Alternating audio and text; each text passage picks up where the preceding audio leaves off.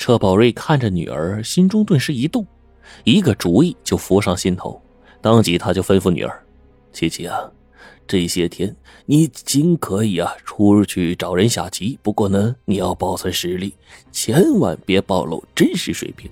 碰上高手，只准输，不许赢。”琪琪不解的问：“为什么呀？”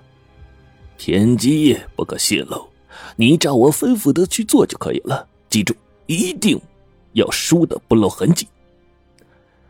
接下来的日子，车宝瑞为了投资建厂的事儿天天忙于考察项目、选择厂址、与县政府洽谈、参加宴会等等。而琪琪呢，则是走街串巷，四处找人下棋，输了就死缠烂打，继续讨教；赢了，则是洋洋得意，欢呼雀跃，一高兴还掏钱请客，出手阔绰。一个漂亮大姑娘如此作为，自然是引人注目了。很快，台上车宝瑞有一个酷爱下棋的女儿的事儿便传出去了，全县几乎人人皆知，成为了街头巷尾谈论的热门话题。半个月之后，车宝瑞孤身一人，带上厚礼，再次来到了车马店，敲开了马明德的大门。马老汉心里清楚，车宝瑞一天得不到那玉棋，就一天不会死心。他早就料想到对方还会再上门，因此呢，一见到车宝瑞，他就板着个脸挡在门外，一副拒人于千里之外的架势。然而，车宝瑞只说了一句话，他就闪开了身子，让对方进了门。车宝瑞说：“明德，你想不想得到我手里的六颗棋子啊？”马明德当然想了，做梦都想啊！他虽然知道车宝瑞呢未必有那么好心。可是这一句话已经让他心存幻想，难以拒绝了。两个人进了屋，马老汉就问：“你说有什么条件呢？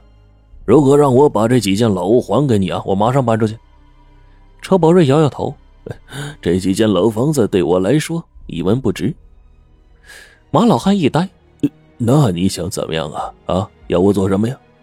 车宝瑞不慌不忙的说：“呃，我想了很久。”这一副棋啊，你手里有一些，我手里也有一些，只要将它们合在一起，才是一副完整的棋啊！马明德忍不住冲口而出：“你手里那些是从我这里骗走的。”车宝瑞说：“哎，可是你别忘了，这副棋也不能说是你们马家的呀，这是乾隆皇帝赏赐给我们两家的，我们车家拥有它也完全名正言顺。”他顿了顿，接着说：“既然大家都不肯交出手中的棋，现在想要这副棋完整无缺、合而为一，只有一个办法了。什么办法呀？咱们两家先人，哎，他们是以棋艺高下定归宿的，我们也是以棋艺高下来定这副棋的归宿。”马老汉踌躇起来了，心想：这未尝不是一个解决问题的办法呀。车宝瑞呢，继续游说。现在呀，都讲团圆，我们家人呢也该团圆了啊！这副玉器呢，也就该团圆了。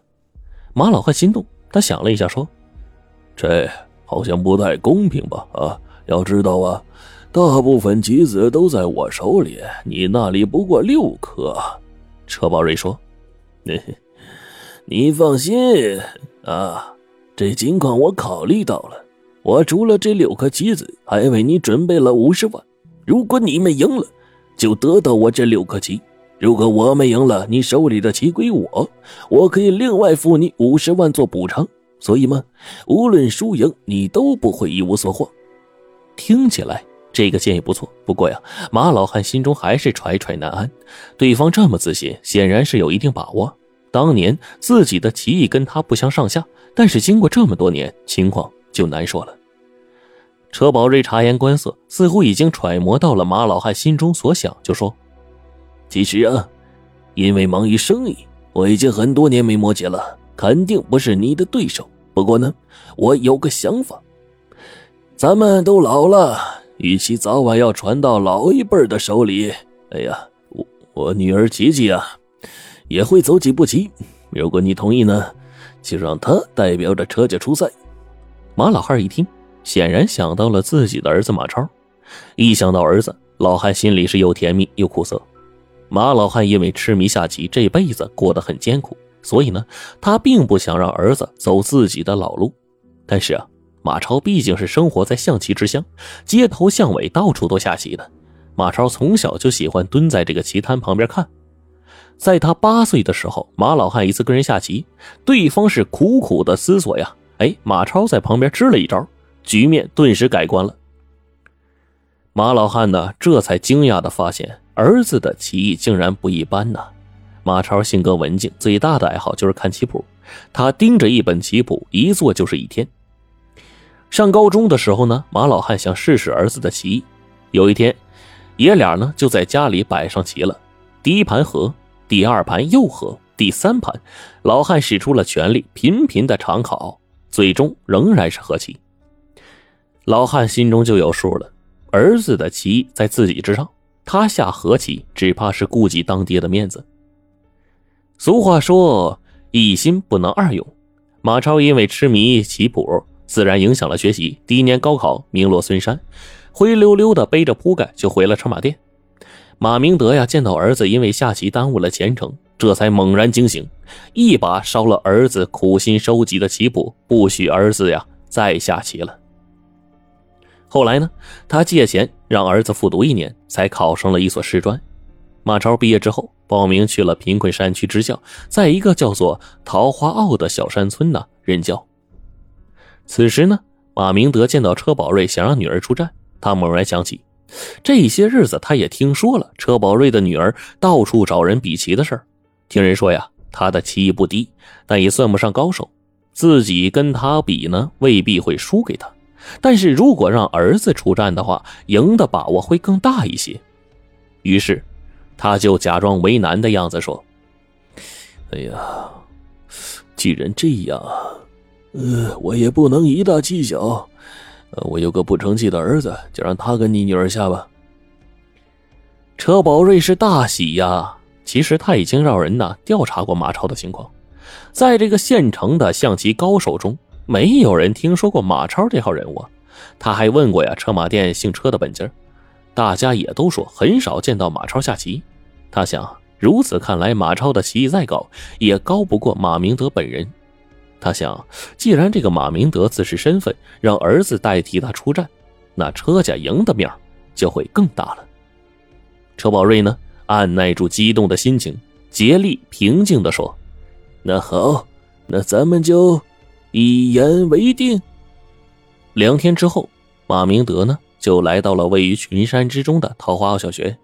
尽管有心理准备，可是这里的条件艰苦，还是出乎他的意料。这几间破旧的校舍之中，孩子们屁股下坐的是石块，面前的课桌也是各式各样的，有破烂不堪的八仙桌，有这个石条木板。看到这些，老汉心中不禁一酸呢。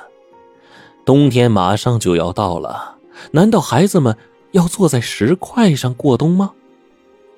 马超见到父亲啊，突然来到学校，很是意外，赶紧把父亲领到自己简陋的宿舍里，就说：“啊，爹，家里是不是出事了？”